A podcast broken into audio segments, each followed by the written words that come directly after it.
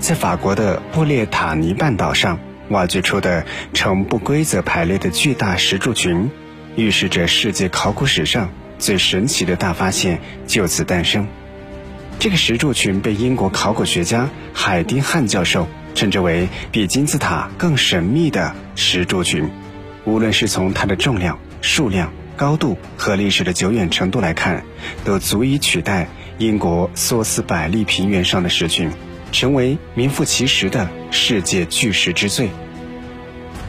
这些石柱之间的距离不怎么规则，高度也不太相同，最高的大约九米，散落在森林和沼泽之间，有十二排，石面大多像史前石具一样消磨的光滑洁亮。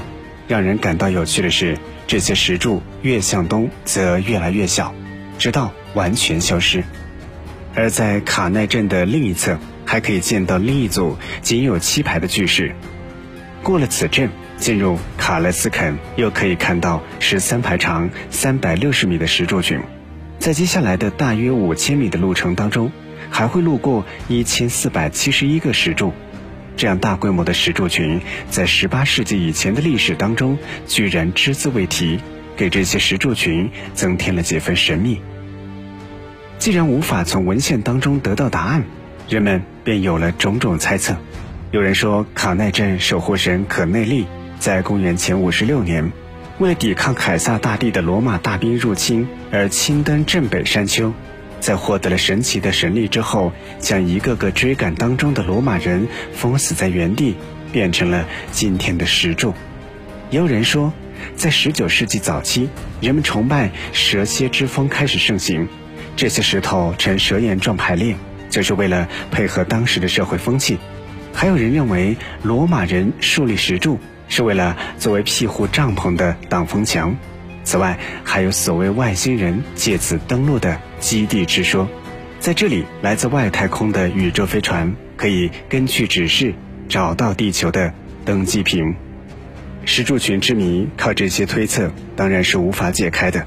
但是有一点肯定的是，这些石柱群早于公元前四千六百五十年便已经存在了，它们是新石器时代文化最伟大的源泉。和你分享完来自法国的布列塔尼半岛上的巨大石柱群之后，接下来要和你一起来分享的是来自密克罗尼西亚群岛当中的巨大石柱群。在密克罗尼西亚群岛，共有五百多个岛屿。像珍珠一样，散落在未来的南太平洋上。其中一个最大的岛屿的名字叫做波纳佩岛，面积大约五百平方公里。在波纳佩岛对面有一个极小的岛，叫做纳马托岛。一五九五年，葡萄牙海军上尉佩德罗乘坐圣耶罗尼莫号帆船来到这个小岛。他惊讶地发现，岛上没有人烟，却有着无数巨型石柱整整齐齐地放在上面，堆成了一座十多米高的石头山。如果岛上没有人，那么这些石头山是谁堆积的呢？如果岛上有人居住过，那么他们又是如何建造的呢？这个谜团吸引了不少地质学家和考古学家们来到这个岛上进行研究，发现这原来是一处远古时代的建筑废墟。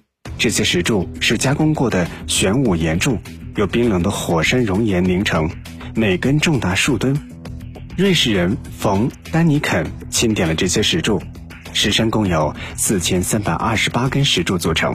地上散乱的石柱，连同若干墓室和一道八百六十米长的石柱围墙，算下来，纳马托岛上的古建筑废墟共用了大约四十万根石柱。纳马托岛本身并不生产这种玄武岩，石柱是从波纳佩岛运过来的。两处距离虽然不远，但只有水路通航。数量如此众多的石柱是如何运到岛上的呢？人们猜测，或许是用当地的一种叫做卡塔马兰斯的独木舟来运输的。但人们转而计算了一下，如果一天运四根，一年才运一千四百六十根。照这样算下来，波纳佩的岛民要工作二百九十六年，才能够把四十万根石柱通通的运到纳马托岛。花费几百年的时间运这些石柱，到底是派什么用场呢？这个岛上除了数不完的石柱，再也没有其他建筑了。到底是谁在这个岛上建造了这些建筑，还是这些石柱另有来头呢？当地流传着一个关于这些石柱的传说。传说波纳佩土著人把纳马托遗址叫做圣歌神庙。三百年前，一只鸽子驾船穿过水道来到这里。在鸽子到来之前，岛上的统治者是一条喷火的巨龙，他吹一口气就挖好了运河。石柱也是他从领岛运到这里的，但传说并不可靠。到底是谁建造了纳马托岛上的石柱建筑？太平洋当地的岛民慵懒散漫而自足，这样的大工程对他们来说实在是太困难了。但如果不是他们所为，那么还有谁呢？好，米玄接触之未解之谜，今天的节目就和你分享到这里。喜欢我们的节目，不要忘记点赞、订阅和收藏。有什么想说的，欢迎在节目下方直接留言。我们下期节目再会。